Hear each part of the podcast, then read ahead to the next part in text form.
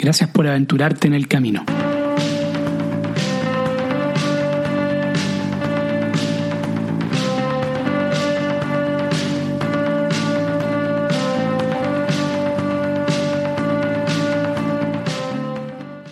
Hola gente, soy Nico Vergara, el emisor de este podcast En el Camino. Y hoy en esta nueva serie de episodios de invitados tenemos a Matías y a Joana, una pareja amiga. Con Matías y yo nos conocemos de Viña del Mar. Ellos actualmente se encuentran viviendo en Bélgica tras un viaje de más o menos un año por Europa, África y Asia. Precisamente hablaremos de este año sabático que se tradujo en primero dejar Chile y bueno, luego en una enorme aventura y hoy nos contarán de uno de los puntos más altos de este viaje, en todo sentido, porque hablaremos del trek a la base al Everest en Nepal. Pero bueno, vamos a dejar que ellos nos cuenten. Matías, yo, ¿cómo están? Hola Nico. Hola Nico. Mira, sí, la verdad todo bien acá. Eh, en Bélgica estamos en la ciudad de Lieja o Liège en francés y estamos de a poco ya volviendo a la normalidad por estos lados, pero súper contentos de de poder compartir esta, esta aventura o esta mini aventura dentro de nuestra gran aventura del viaje. Sí, no, gracias a ustedes por estar acá, porque es una tremenda vivencia. Yo ya lo mencioné en algunos episodios, a, bueno, a ustedes de manera críptica, con la parte de la partida en el episodio 3, la partida madura porque en verdad han sido para mí una inspiración fuerte en el sentido de que consolidados y todos, bueno, hicieron un viaje, cumplieron un sueño y ha sido muy bonito verlo, bueno, ya están ya de vuelta, una vuelta un poco extraña porque en otro lugar, pero no le quita ningún, ningún valor a su enorme aventura, así que eso quería tocar hoy y bueno, empezar con esto, lo, del, lo de Nepal, como un poco se gestó y, que, quiero saber todo. Sí, sí, sí, la verdad, Nico, que como para poner un poco en contexto el, el, trekking que hicimos al campo base del Everest, hace dos, tres años teníamos ya la idea de hacer este año sabático y, era viajar por, por el mundo y como tú mencionaste, por, hicimos Europa Occidental, hicimos algunas partes de África, del Medio Oriente y del sudeste asiático y donde, donde siempre también teníamos contemplado pasar por India. Entonces, la idea de, hacer el campo base del Everest nació básicamente por un gran amigo que nosotros tenemos en común, que todos conocemos perfectamente, que eh, me habló muy bien sobre este trek y sobre las posibilidades que habían de hacerlo. Y, y, por otro lado también Everest o el, mismo parque Sagamarta es algo que desde siempre llama la atención por ser la montaña más alta del mundo, a pesar de que obviamente no, no íbamos a ir a escalarla o a llegar a la cumbre, pero sí a llegar a su, a su primera parte, a su, a su, primer campo, y eso, no, eso, eso fue lo que al final nos motivó de meter este, este mini viaje de 20 días dentro de este gran viaje que estábamos haciendo. Bueno, era más la idea del Mati, porque mi idea de ese viaje era más como disfrutar, como comer, pero no, no veía como un challenge tan, tan difícil para mí, como que ese trek yo lo veía, no sé, un año después, dos años después, después de un entrenamiento, después de, sí, de haber tenido una condición física mejor. Entonces, como que yo pensé que esa idea la iba a soltar en el viaje. Pero bueno, cuéntate. Pero no la soltó. No, no Sí, sí, la, bueno, yo sentía que esa idea me motivaba mucho y la yo quizás puede explicar un poco más como por qué no, por qué tenía un poco de miedo de hacer esto, pero yo, yo sentía que éramos éramos totalmente capaces de, hacerlo, a pesar de que había muchas cosas que evaluar, había igual una pequeña complejidad, un lugar donde no conocíamos nada, y, a, pesar de que teníamos información de nuestro amigo, cuando yo me metí en internet, em, empecé a investigar sobre esto, la información estaba súper difusa, había algunos lugares donde encontraba algo, otros lugares donde no encontraba otras cosas. Y así tuve que empezar a armar un poco toda la información para poder también darle la tranquilidad a la yo que éramos capaces físicamente, pero también no, que no era peligroso. Lo del peligroso al final no, eso no, no era como una preocupación mía, era más cómo voy a ser capaz de caminar 18 días, 17 días con una mochila de 10 kilos sin, sin haber hecho una preparación física antes. Yo no, para mí como no, no era capaz de hacerlo. Podía ser como una semana o 12 días, 12 días máximo. Y no sé por qué tenía esa cifra así, 12 días, pero 17 días no. y usted, bueno, individualmente cada uno había tenido como un antecedente así de grande con un trek por mi lado, no, la verdad que no, tú tampoco, yo creo, pero... No, de, tantos días no. Yo hice un trek de cuatro días en Perú, en la Cordillera Blanca, pero en esa época, bueno, tenía 26 años, sé como ya 10 años, y, ahí no tenía la misma condición física. Es que lo estoy diciendo mucho, pero es, así es. Pero sí, había muchas cosas que, evaluar ahí en, el, en este trek, en el fondo, para, para convencerse de que, la, que, que, había que hacerlo. Yo, por mi parte, de, la experiencia que tenía en, en, treks, había hecho nada en tanto en altura, pero había hecho algunos treks más largos en la cordillera central, en Chile, habíamos hecho algunas otras cosas y en algunos lugares que habíamos visitado también, pero no, nada, nada como de esta magnitud. Claro, o sea, más que todo por el tiempo. ¿Cuánto? ¿17, 20 días o no? Sí, sí, la verdad, bueno, ahí va, va, a depender un poco porque, como decía, hay que entrar a planificar y ver la factibilidad y muchas otras cosas, pero de partida en Nepal ya hay muchos treks que hacer y de hecho cuando yo le nombré la, a, la yo que quería ir a Nepal y queríamos hacer este trek, era el, el campo base, la yo ahí me dijo, bueno, pero también, ¿por qué no evaluamos la posibilidad de hacer otros?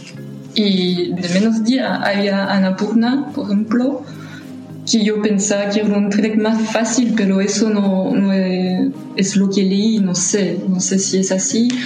Pero entonces Annapurna no se necesitaba tomar un avión y podía ser un trek de siete días.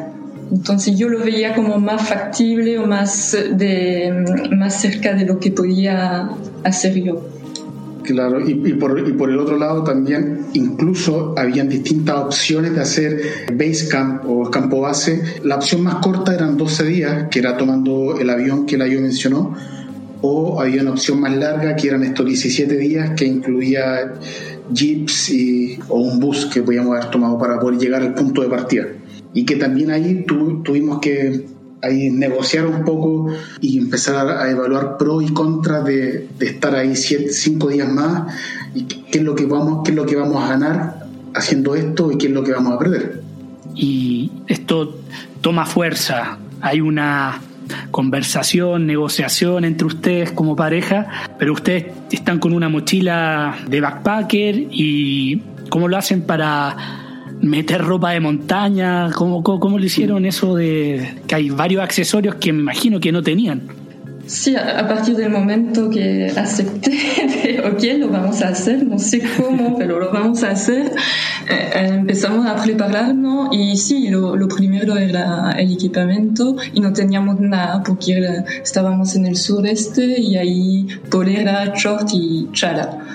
Entonces, en, en cual, buscamos un decathlon y había unos en Decathlon, entonces fuimos ahí y ahí compramos zapatos de trekking, pantalón de trekking como claro.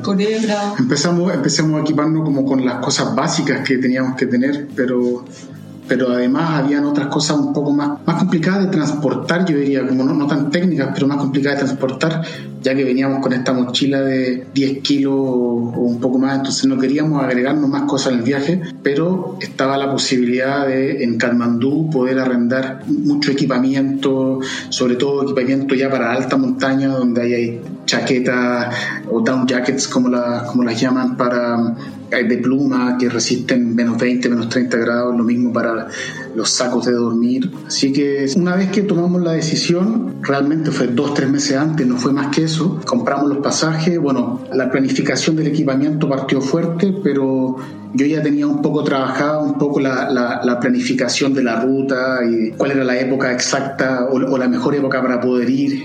Y y así muchos otros ítems que había que evaluar para poder hacerlo y por ejemplo, hay cosas súper importantes que hay que evaluar, que es ir con un Sherpa o con un porter, que son estas personas que te ayudan a cargar tus cosas mientras vas subiendo, y además hacerlo con un guía, ¿no?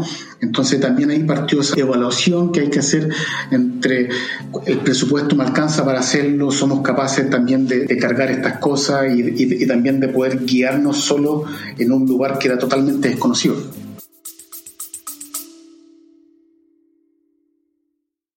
Hola, es Arelis. Gracias por escucharme. Bienvenida a mi podcast Mentalidad de Girasol. Este podcast es un viaje, un viaje que te va a ayudar a ti y que me va a ayudar a mí. Espero crear una gran comunidad y espero que con mis vivencias y experiencias, mis desaciertos y aciertos y mi luz y oscuridad, yo pueda hacerte entender que no estás sola. Yo voy a ti, yo voy a mí, no te quites.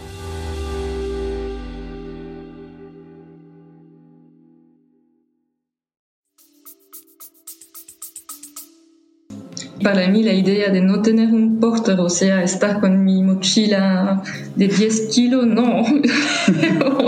ok, estaba ok para caminar 17 días, pero entonces dame un porter, como que es uno o, el otro. Y no, Mati no quería. Así que, porque ah, confiaba en mí, confiaba en mis capacidades. No sé Y no me equivoqué. Ya, no se equivocó, pero... Un final feliz, sí, sí, ya, sabemos. El esfuerzo fue mayor, pero estaba seguro que podíamos hacerlo. Pero había que prepararse, sí. Y ahí, bueno, ese fue mi trabajo había algo que estuvimos conversando también que muchas veces como que habían planificaciones, visitamos muchos países y habían países que quizás uno estaba un poco más interesado, entonces esa persona como que agarraba el, mando y planificaba los lugares que iba a visitar.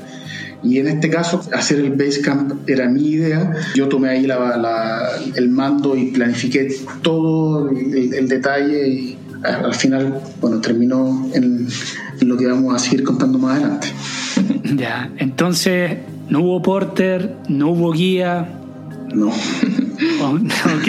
Entonces, bueno, están allá en Katmandú, no toman el avión tampoco, ¿cierto? O, si, lo, si lo toman, ¿cómo fue eso?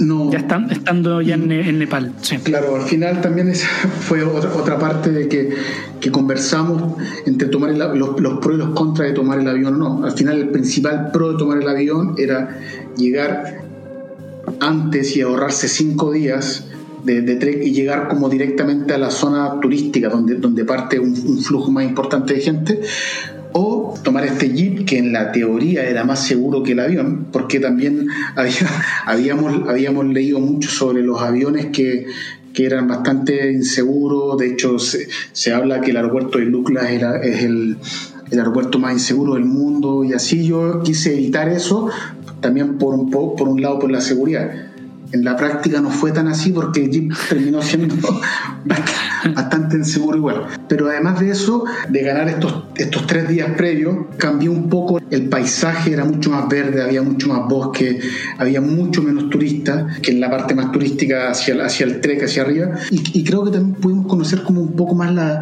la gente más real del nepalés que, que tenía ahí su, su emprendimiento, su pequeño tea house y nos recibía súper humilde y nos ayudaba y con precios súper buenos. Entonces pudimos como adentrarnos un poco más en la cultura de ellos en esos tres días.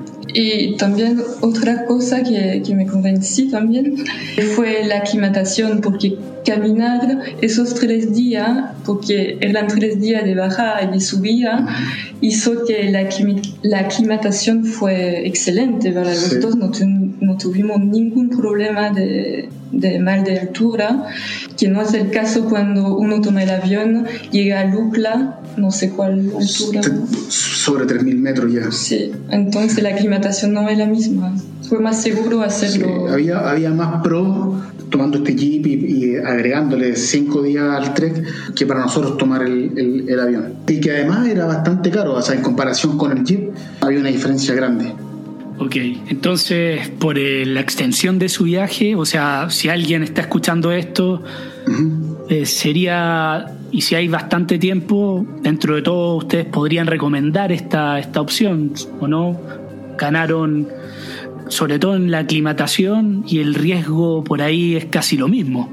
Sí, claro, pero yo lo, recomiendo sobre todo por, también por el paisaje y por estar un poco más en la naturaleza, solo y, conocer un poco la cultura también ahí de la, de la, gente de allá que realmente a nosotros nos sorprendió, o sea, la comida, la gente muy, amable, muy, muy acogedora, muy, muy cercana con los turistas, así que sobre todo en estos primeros tres días, que luego, luego nosotros decimos que a pesar de que los paisajes también son preciosos, se pone un poco más comercial, un poco más turístico y se pierde quizá un poco la mística de esos tres días. Así que la recomendación es, si tienen por lo menos 20 días para poder pasar en Nepal, ojalá hacerlo de esta forma. Si conocen, si conocen un poco de, montaña y tienen mapas, obviamente que eso es, importante también, tener mapas, aplicaciones como Maps.me que nos sirvieron mucho, tener un, un teléfono con señal y con eso se sienten capaces de poder hacer un, trek sin tener un guía y además se sienten físicamente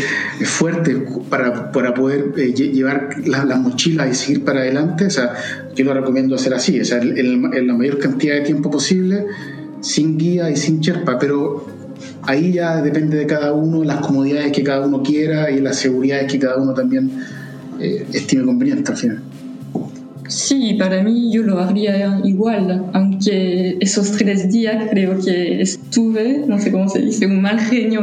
Bueno, no, no fui fácil de vivir, pero porque era también el tiempo de acostumbrarse a la mochila y todo, pero esos tres días fueron increíbles, como la, la amabilidad de la gente y también estar solo, caminar solo. A mí me, me encantó eso porque después cuando llegamos después de Lucla, ahí no pasó tanto, como que había, se veía gente atrás o adelante, mm. pero no durante esos tres días. O sea, durante horas estábamos caminando solos y eso me encantó. ¿Y cómo fue la evolución del día a día? Bueno, ustedes hacen mención importante a esos tres primeros días de aclimatación, en meterse en esa cultura más verdadera tal vez de, la gente de Nepal, pero una vez que ya llegan a Lukla y siguen subiendo, primero, ¿cuánto estaban caminando más o menos en promedio? Segundo, físicamente y el peso de la mochila, ¿iba todo bien funcionando o, empezaron a haber pequeños problemas? Si pudieran ahí ser un poco más... bueno, Mati me había dicho que íbamos a caminar cinco horas al día. No fue así. no sé porque yo caminaba muy lento o él se equivocó en su cálculo, pero no Yo creo que fue un error de cálculo. no, Ahora se admite, sí. Sí, sí. No, mira, o sea, sabía que yo saqué un promedio y la verdad que el promedio quizás eran seis horas. El día que más caminamos, caminamos diez horas quizás, y el día que menos caminamos fueron cuatro horas, pero también no es lo mismo caminar 10 horas a 2.500 o 3.000 metros de altura que caminar 4 o 5 horas a 5.500 metros de altura. No, ahí no, no, es lo mismo. Sí, la verdad que mientras íbamos subiendo todo fue cambiando radicalmente. O sea, ya de hecho, Katmandú está a 1.400 metros y luego desde que tomamos el, el jeep y nos adentramos en las montañas, ya el, el, paisaje se puso mucho más montañoso, cambió y pasamos por estos caminos que a veces eran un poco peligrosos y, donde a veces eran un poco tensos y de hecho un, jeep de 10 horas, pero bueno, valía la pena. Sí, 10 valía la pena porque realmente era el paisaje era muy bonito y, empezamos a llegar ya a, estos pueblos que eran mucho más de, los Himalayas con, con, con banderas y con las banderas de colores luego empezamos a subir estos tres días, estos tres días que fueron más boscosos, de ríos, de, con poca gente por lo general. Y luego ya llegar desde Lukla, que es ya la ciudad más turística que ya habíamos hablado, y comenzar a subir donde ya nos empezamos a topar con, con grupos de turistas que estaban guiados, que venían con sus porter o, cherpas. Ya ahí se, se, se, notó un cambio en el, en el lugar. O sea, no dejó de ser muy, muy lindo, pero se notó un poco el cambio. Y yo diría que los primeros tres días fueron como un poco echar a prender el, motor, de alguna forma decirlo, y ya el cuarto día y el cuerpo ya se había acostumbrado un poco a caminar, en caminar siempre hacia arriba, en, montaña, en, caminos estrechos, así que Sí, bueno, y, por otro lado también empezó a, meterse ahí el factor de la altura. Entonces ahí también tuvimos que empezar a dosificar mucho y, y un poco seguir como al pie la letra del manual de la altura. Teníamos las pastillas que las, las tomábamos a cierta altura para prevenir el, mal de altura, que al final era lo que hacía que muchos de, de, las personas que estaban ahí eh, intentando llegar al base camp también fracasaran. O sea, mucha gente veíamos helicópteros que se llevaban a personas, básicamente porque el mal de altura lo, lo inhabilitaba para seguir caminando. Bueno, ahí yo no sabía nada del mal de altura, no sabía cómo y como tenía toda la información de los días de aclimatación que había que hacer, cuándo había que tomar la pastilla. Entonces, eso como que sentí que podía confiar en él, porque al principio mi familia, bueno, unas amigas estaban diciendo que era como una locura un poco de ir sin guía, porque la montaña nunca se sabe lo que que pasa en la montaña y bueno, eh, eh, puede ser peligroso y, sentí que con Mati podía, bueno, podía confiar en él y que, que estaba en buenas manos. Qué bueno. Se ganó la confianza, ¿no? Años, años, sí. Sí, sí.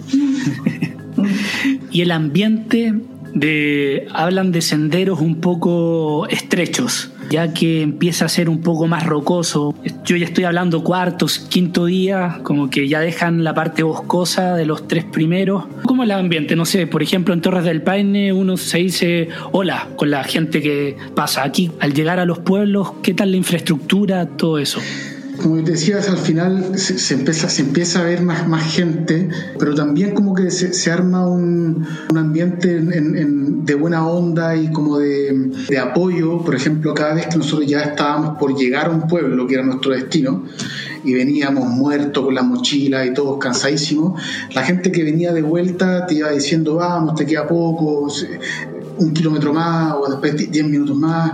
Bueno, a pesar de, y además que todo el mundo ahí, los olas se dejan de lado y, pasan a ser namaste, todo el mundo se saluda como namaste, y con los cherpas, los porters, entre paréntesis, vimos gente a, cherpas cargando refrigeradores, eh, armarios, eh, no, pero una cosa increíble como esa gente, bueno, como no hay camino para auto, o sea, todo el transporte se hace con, o con cherpa o con, o con animales que ahí también tuvimos que aprender a vivir con, cruzándose con, con estos animales que venían de, en filas de 10, que son mulas, más arriba son jacks y caballos, entonces al final el animal pasa y lo tienes que hacer a un lado, porque si no el, eh, el animal te bota, así que hay que, hay que, un poco aprender ahí a, manejar esa, esa, parte. Al principio nos enojábamos porque como el cuidador que venía le decíamos, pero oye, como controla tu animal, pero al final el cuidador te mira y te dice, oye, es un animal, no, no entiende, como tú muévete. bueno, y al final aprendimos, aprendimos un poco de eso. Y bueno, también lo, lo bonito es que éramos haciendo todos el mismo trek y había solamente una ruta, así que al final nos hicimos amigos con mucho, mucha gente, muchas personas de toda, todas nacionalidades y fue empezar el primer día nos conocimos un coreano de 60, 65 ah, años y después lo, lo, vimos como no lo veíamos un día, después lo veíamos otro día y después nada, durante cinco días y al final lo vimos al último día. Sí. Y en Kathmandu también, al final del trek no, nos topamos con mucha gente que, que habíamos conocido y fue, fue lindo. Sí, sí, la verdad fue eso fue súper positivo, como que creo que ahí en Nepal fue donde más nacionalidades distintas, personas de nacionalidades distintas vimos, es increíble como el nivel de turismo que hay en, en ese lugar.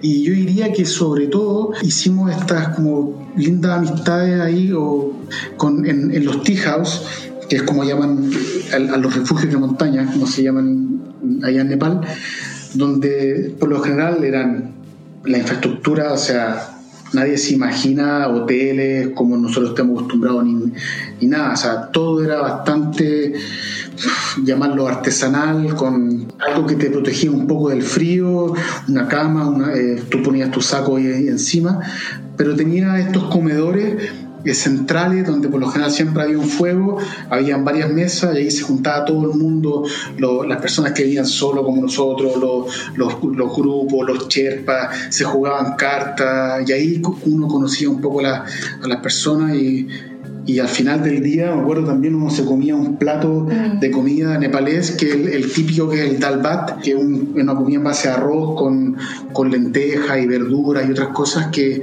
es súper reponedora para esto, para después de haber caminado ocho horas todo un día y, lo bueno que era vegetariano también para las personas que están interesadas. Bueno, ahí arriba era difícil que encontrar carne. Pero sí, es, eso, esos ambientes, esos lugares como que fueron... muy, cálidos. Muy, muy cálidos y... Qué bonita esa como camaradería de montaña entonces que, que se daba. Sí, y... muchos juegos, muchos juegos de cartas y cosas así que de hecho aprendimos, aprendimos nuevos juegos con no, no, sabíamos y de hecho terminamos jugando ese juego por mucho después de Nepal, que de hecho nos enseñó un Sherpa ahí. No, realmente la, como, como dices tú, la camaradería que se forma en esos lugares con la gente de montaña se aprecia mucho. Y ahí mismo en este ambiente de los tea house les tocó ver gente que estaba sufriendo, bueno, no sufriendo, pero que la estaba pasando un poco mal por la, la exigencia física de, bueno, del propia del trek. ¿Les tocó algunos casos de, de, ese, tipo? Eh, sí, sí, conocimos a una checa que ella, sí, ella tomó el avión de, de, Lucla entonces y después de tres días o cuatro días la, la vimos y estaba, tenía un dolor de cabeza muy, muy fuerte y, y, se sentía mal, tenía ganas de vomitar también y ella, bueno, ella con ella viajamos, caminamos como dos o tres días y entonces, bueno, intentamos, sobre todo el mati, intentar dar todos los consejos posibles. Comíamos topa de ajo también, mucho té de jengibre, de limón y más la pastilla, pero no Claro, sí, mucho té sobre todo. Bueno, sí, es que la, verdad que con tu cuerpo, como que no hay que exigir el mucho el cuerpo en, estas circunstancias. Y, a pesar de que nosotros de repente veíamos gente que tenía un estado físico increíble, si tú le pides mucho a tu cuerpo en la montaña, te va, te va a pasar la cuenta. Y, la, altura es, un caso, y creo que la única forma real de combatir el mal de altura si es que realmente no estás seguro de tus capacidades, es hacerlo al pie de la letra. Y, y eso implicaba, por ejemplo, cada 700 metros de desnivel sobre los 3.000 metros, llegar a un punto y ese día, al día siguiente, digo, hacer un día de aclimatación, que eso consistía en no seguir subiendo, quedarse en ese punto, hacer una pequeña subida, pero luego volver a la misma altura en que uno inició y así, y obviamente también con las pastillas y todo eso, entonces al final se reducía mucho el riesgo de tener que devolverse o, al final pasarlo mal. Y creo que no, nosotros no tuvimos, a pesar de que sí sentimos la altura, nunca, nunca lo pasamos mal. Nunca lo pasamos mal. Y de hecho, por ejemplo, el coreano que la, que la yo mencionaba, ese era su segundo intento, cuando nosotros nos conocimos, era el segundo intento de él de eh, llegar al campo base la primera vez que, que lo había intentado, que había sido un par de años atrás, había tenido que tomar un helicóptero y había tenido que bajar. Entonces, sí, vimos gente pasándolo mal. también a nuestros amigos polacos, que bueno, ellos, nuestros amigos polacos ahí, ellos, ellos, estaban en un, en un, nivel que iban a hacer una montaña, un 6000, y, y eran tres, y solamente uno lo pudo lograr, y los otros dos, por más de altura, tuvieron que bajar en helicóptero. Así que sí, eso fue una.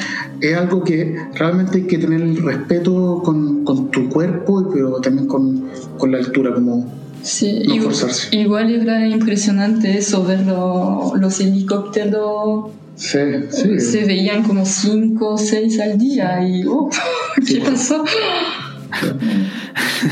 Bueno, hay parte, hay parte, parte de turismo y parte también de la gente que, que está bajando, porque por mal no, si mal no recuerdo, había que tener un seguro, sí o sí, para eso.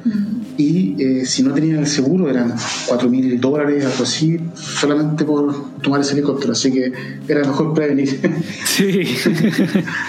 no, qué buen dato eso. Y algo que, que, no hablamos, perdón, eh, es la, la, electricidad, que no fue un tema igual. Ah, sí, bueno, es parte del. ¿sí lo comentar? No. Sí, es, es, parte también de la, de la experiencia, es que de partida, uno, cuando uno va subiendo, todo se va poniendo más caro. O sea, de, los precios de los primeros tres días, eh, esto se, se, duplica, triplica y, y, arriba ya cuadruplica. Y la electricidad se hace más escasa. El gas apenas llega, la electricidad llega con, con suerte. Entonces, si quieres tener tu equipo, nosotros llevamos cámaras y, y por suerte teníamos también un cargador externo que nos ayudó mucho para para no tener que pagar tanta plata en, cargar nuestro equipo. Entonces, bueno, tiene el lado negativo eso, pero también tiene el lado positivo que nos desconectamos un montón y que, y que pudimos disfrutar mucho más de la montaña al no estar tan metidos en el, el teléfono. Pero sí, es, algo que hay que tener también en consideración, que ojalá llevar un cargador y que todo se pone muy caro arriba, la comida, el alojamiento, todo siempre se pone más caro. A pesar de que si podríamos hablar de un presupuesto, como nosotros lo hicimos, eh, yo saqué la cuenta y está más o menos en 40 dólares por día por persona. Pero, pero teniendo en cuenta que nosotros lo hicimos sin guía y sin porter. ¿sí? Yo creo que si uno le sumara a una pareja como nosotros, le sumara dos porter y un guía, sumaríamos por lo menos 20 dólares más por, por día, por persona. Así que ahí llegaríamos a 60, yo creo, por lo bajo. Entonces igual hay, hay harto que se puede ahorrar ahí.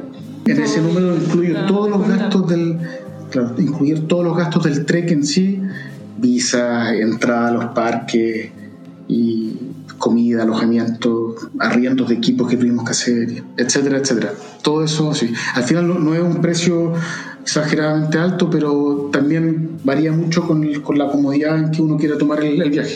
Y también era como para elegir un, un, refugio, era también ver si había electricidad, si la electricidad era gratis, porque lo era al principio del trek. Sí.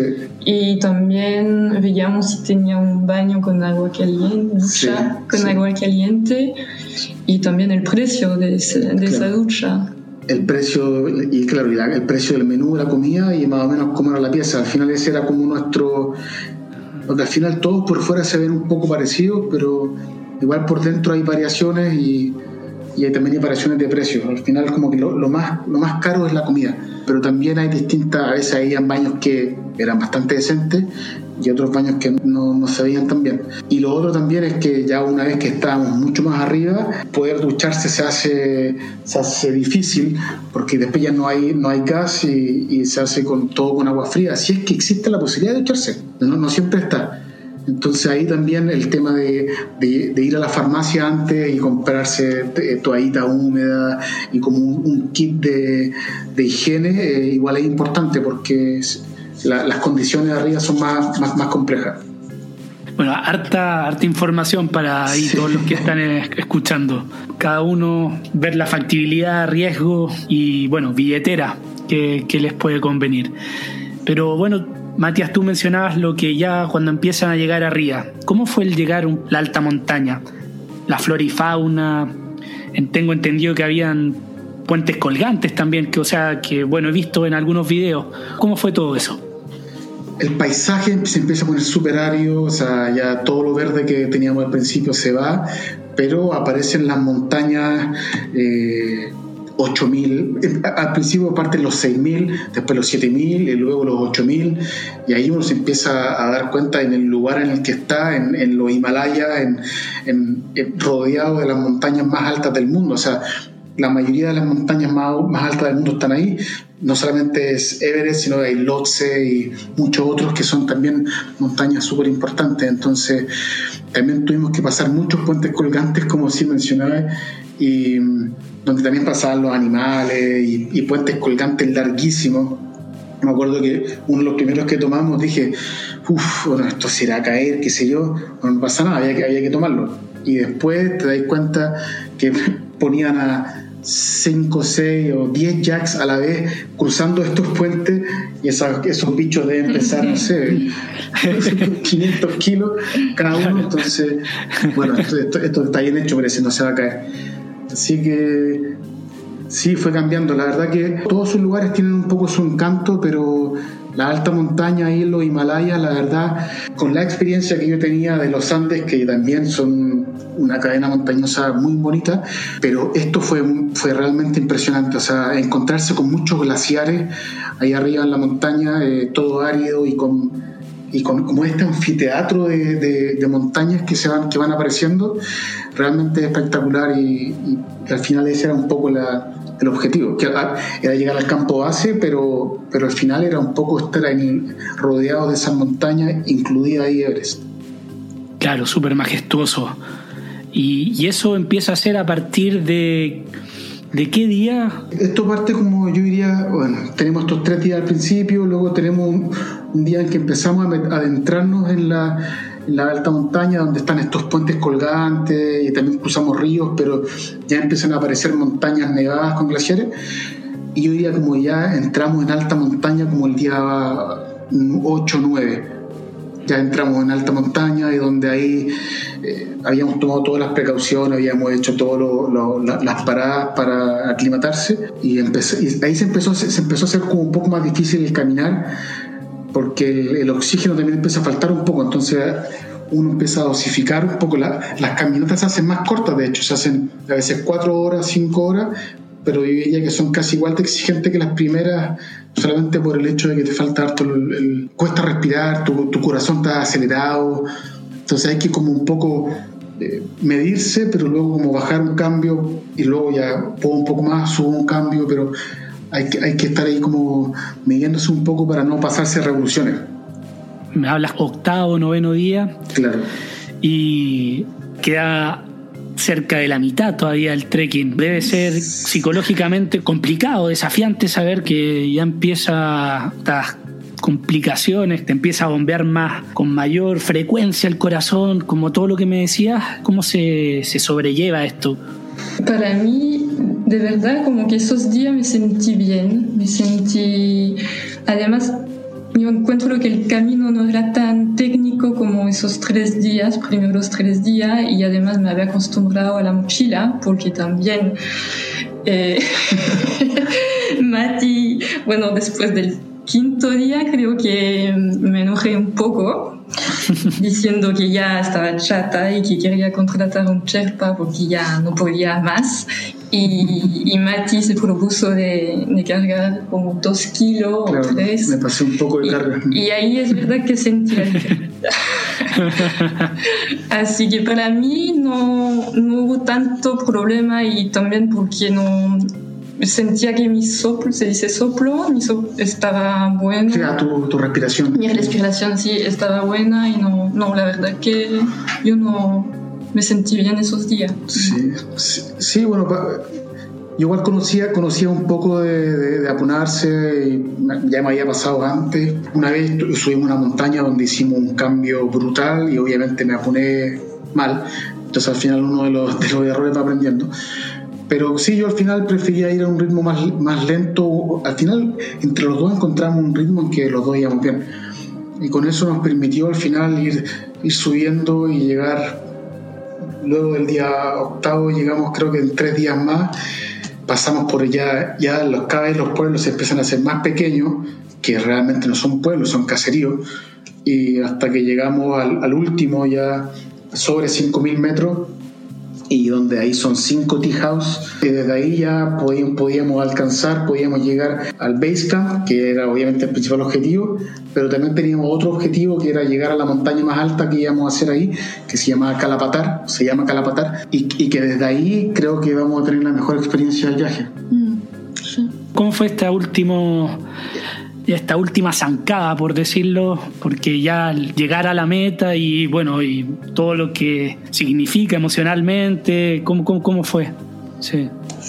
Bueno, e, esa subida la, la, hicimos a las seis y media de la mañana, creo que partimos la, la subida y, y yo bien, de verdad, súper bien, hasta los 5000 metros ahí, no, no sé qué me pasó, no, no podía avanzar más, como que era ya, ok, ya la vista está linda, ¿por qué no bajar? Además, habíamos encontrado un grupo que decía, no, pero la verdad que la vista es la misma que 6 metros más alto, entonces yo, va, ok, podemos bajar ahora. Pero Mati no quería, Mati quería ir hasta, hasta el pic y obviamente ahora, ahora sí, como que estoy súper agradecida de haber subido, pero en el momento no, no sabía cómo iba a subir, no, no lo veía. Sí, esto, fue cuando íbamos subiendo ahí al Calapatar y y la verdad que, bueno, sí, fue difícil. Es que de sobre 5.000 metros empezaba a ser muy difícil la, la, subida. Pero llegamos a la, cumbre y al final como que hice un pequeño ahí, coaching con la yo y, logramos llegar.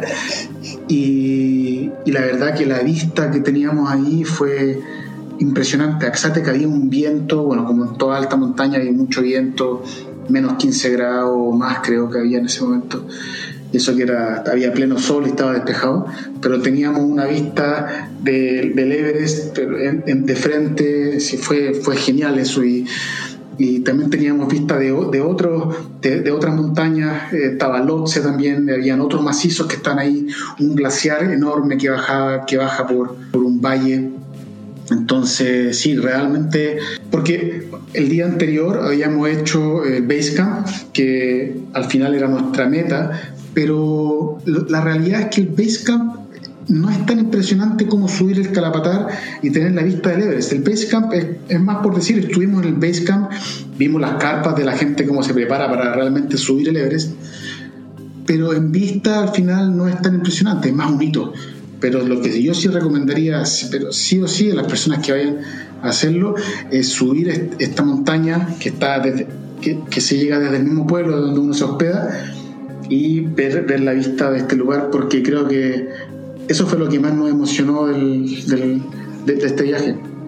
Sí, de hecho yo creo que logré un poco, logré, logré un poco porque, porque sí fue, fue todo, al final fueron lágrimas de, de haber caminado no sé, 13 días, ya no me acuerdo cuánto, cuál día llegamos, y todo el... 12, 13, sí todo el esfuerzo, todo y lo majestuoso, lo increíble, lindo que, que era el paisaje, eso era el mejor momento de, nuestro viaje, creo, esa vista. Eh.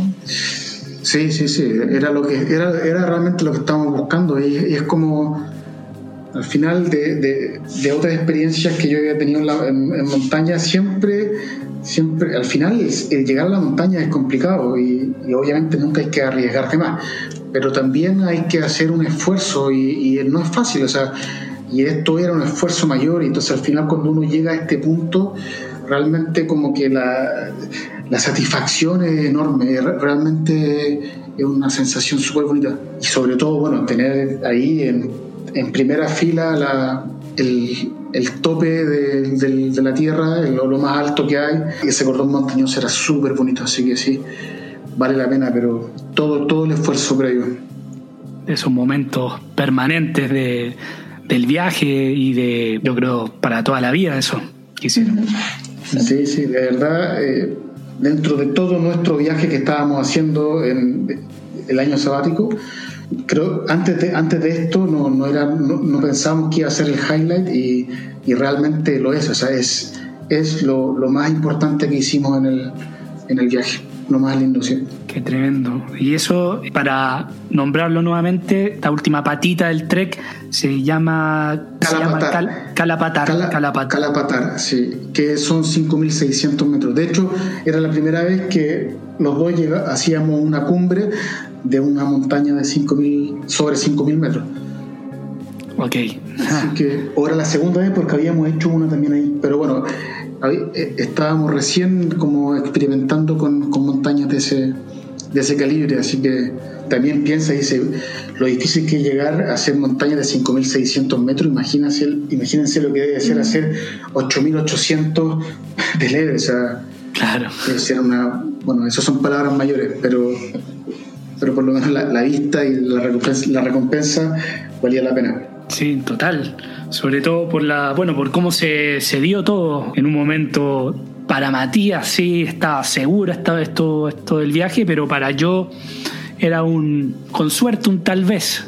Y, y bueno, y meses después estar ahí arriba debió haber sido súper, súper fuerte.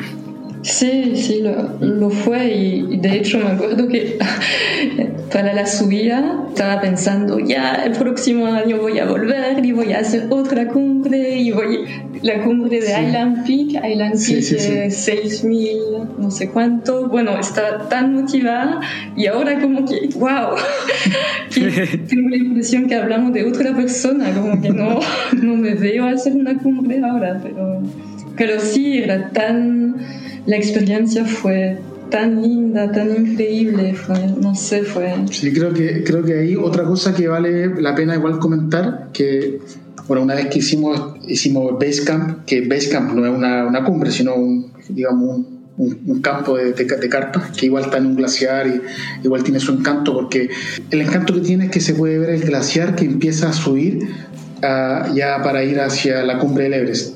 Entonces eso es como bien bonito. Pero cuando ya habíamos hecho estas dos cumbres, empezamos a bajar, llegamos a un punto que, que era una especie de, de, memoriales que, habían, que, que, se habían creado, que había hecho la misma gente, supongo, en, en honor a la gente que había muerto intentando subir a eh, Everest y habían varios, final eran piedras que habían puesto y tenían como una cierta forma, con bandera y con los nombres de las personas y creo que eso fue también súper como emocionante de, de, estar en ese lugar, de hecho estábamos solos, como que, bueno, de repente pasaba gente, pero por lo general estábamos solos y como meditar un poco en ese lugar y de lo, del respeto que hay que tener a la montaña y de los chicos que nos sentíamos también en ese lugar y de lo, y de lo frágil, porque de un momento para otro cambia el clima, se pone a nevar.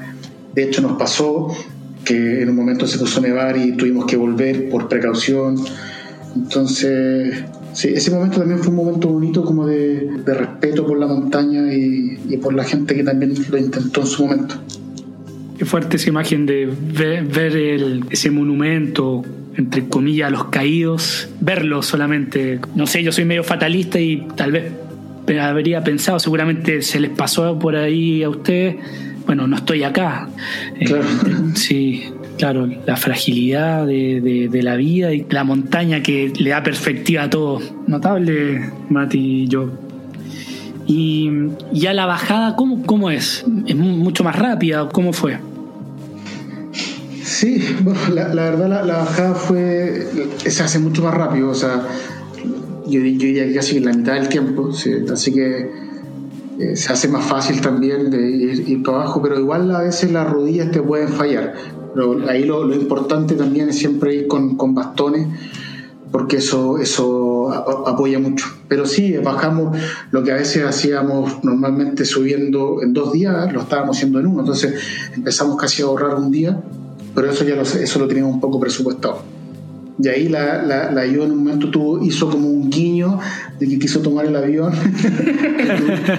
Tuvimos sí, una discusión. A mí lo que me pasó un poco en la bajada es que además yo en bajada no soy muy buena, soy muy lenta y además tengo un problema de rodilla, así que no, no me gusta bajar en general. Y además, un momento como estaba tan cansada y vamos a, volver a, a, mirar, a ver el mismo paisaje, pensé, ya, bueno, podríamos tomar el avión, ¿por qué no? Sobre todo que en ese día hablaba con un francés que me decía, ya, pero si fuera tú yo lo haría, porque igual como no hay tanta plata y ya eh, son dos días más de, o tres, tres días más de, de, de, caminar, de trek. Así que bueno, lo hablé con el Mati y Mati no, no quería. Seguridad ante todo. Seguridad entre todo. Pero sí. Había esa posibilidad, lo que él me vendió, que se podía tomar un jeep y ahorrarnos entonces un día de, de trek. Y eso al final lo que hicimos, tomamos un jeep de 8 horas y bueno, que hay que saber que estaba lloviendo desde tres días, sí. entonces era un camino, ya caminando era muy muy difícil, pero en jeep, baja, era con esa, ¿cómo se llama? Eso. Sí, con, con, con barranco hacia que... y con, con el barro, entonces la realidad es que en nivel de riesgo creo que hasta fue hasta más peligroso tomar el jeep creo que fueron horas que sufrimos ahí con, con, el, chofer, a mí me cambió un poco después la perspectiva de, en el fondo, mucha gente tomaba el avión igual y, y nadie se cuestionaba tanto quizás como yo me cuestioné el tema del avión. Y, pero al final yo dije, bueno, el Jeep va a, ser, va a ser más seguro y terminó siendo que no. Digo, la conclusión es, en infraestructura y en transporte todavía Nepal está un poco al debe. Entonces, para llegar a estos lugares hay que tomar esos riesgos igual. Entonces, quizás la próxima vez sí tomaría quizás el, avión, pero también dependiendo, dependiendo del, del lugar que uno quiera visitar. Pero sí, al final los riesgos en el transporte, por lo menos en Nepal, existieron creo que en todo momento, así que... no es algo que vas a evitar. No, la, realidad que no, pero sí, bueno, cada uno ahí evalúa el, riesgo como quiere. Bueno, y haciendo ya la reflexión mayor, después de todo este trek, las dificultades que tuvieron y haberlo hecho, haberlo realizado, ¿cuál sería para ustedes lo que les dejó esta gran experiencia? Eh, que Matías me conocía mejor que yo. Mira qué bonito eso, ¿eh? Sí. bueno, sí, eso, eso es eh, cierto. Entonces que yo no me sentía capaz, no confiaba en mí y al final lo, hice y, fue increíble, fue la mejor experiencia, creo. Desde, de todo el viaje y podría decir de mi vida también. y también lo muy, muy bonito fue la conexión con la naturaleza, como que eso, caminar, obra, viendo el paisaje, como estar meditando, eso me, me llenó mucho y además fueron 17 días. Aunque físicamente era, era difícil, igual siempre pensaba, wow, ¿dónde estoy? Wow, es más majestuoso, eh, algo que nunca no sé, pensar, experimentar la belleza de, la naturaleza y como que ahora todavía estoy como emocionada. Sí, por, por mi lado, o sea, obviamente estoy, estoy de acuerdo con, todo eso y la verdad la naturaleza es, es increíble y quizás como algo que también conversamos después en el viaje, que algo que nos dejó, que nos marcó mucho es que cada vez que nosotros hacíamos un trek en, en, cualquier país que nos encontráramos, eh, siempre como que empezamos a armar lazos como súper rápidos con la gente que estaba haciendo treks y sobre todo también con ahí en, Nepal para ir al, al Basecamp. Hicimos muy rápido migas, eh, eh, lazos con, con, las personas y, y empezamos a llegar como a una conclusión ya esto al final de nuestro año sabático que que, cada vez que nos acercábamos a un lugar de naturaleza también encontrábamos a gente como con, con ideas parecidas, con una forma de pensar como muy, muy similar a la nuestra. Entonces, de hecho, la mayoría de, de, los contactos que nosotros tenemos de, con la gente del, del, viaje en total, eh, del año sabático, es con las personas con las que hicimos trek. Entonces, como, como una conclusión, yo diría que no solamente uno uno va a encontrar en la naturaleza y todo lo que nombramos anteriormente, sino que por lo general uno va a encontrar a gente parecida y simpática, con, con, alma de aventurera. Así que eso quizá yo lo, lo, pondría, lo destacaría ahí por ahí. La hermandad del treco, de la naturaleza. Exacto. Sí, bueno, Mati, yo, muchas gracias por, por haber compartido su vivencia acá y ya nos estaremos viendo. Somos vecinos casi, así que. Ojalá lo, más, lo antes posible. Sí, sí. Tal vez no una montaña, pero con una cervecita al menos. Empezar ahí, paso uno. Gracias por, por, la invitación de, de poder ahí eh, compartir un poco nuestra, nuestra pequeña aventura y esperamos que alguien que, que, le, motive o, que si tenga alguna duda ahí, bueno, nos podemos dejar algún contacto para poder ayudar en lo que sea. Muchas gracias.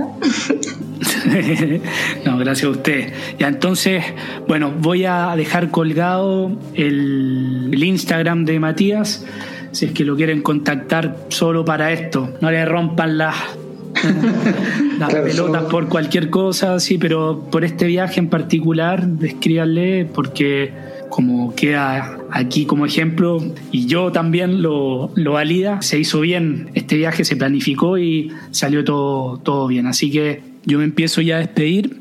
Hasta la vuelta. Chau.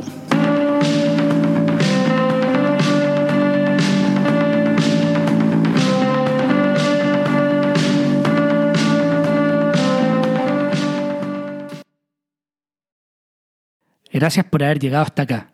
Si valoras el programa y no quieres perderte ningún episodio, puedes seguirlo en Spotify y dejar una reseña, que me ayuda un montón para ser encontrado más fácil en el motor de búsqueda. Para donaciones, contacto y más contenido, pueden entrar al sitio enelcaminopodcast.com y seguir las redes sociales de En el Camino Podcast en Instagram y Facebook, además de Nico Vergara y en Twitter. Gracias por aventurarte en el camino.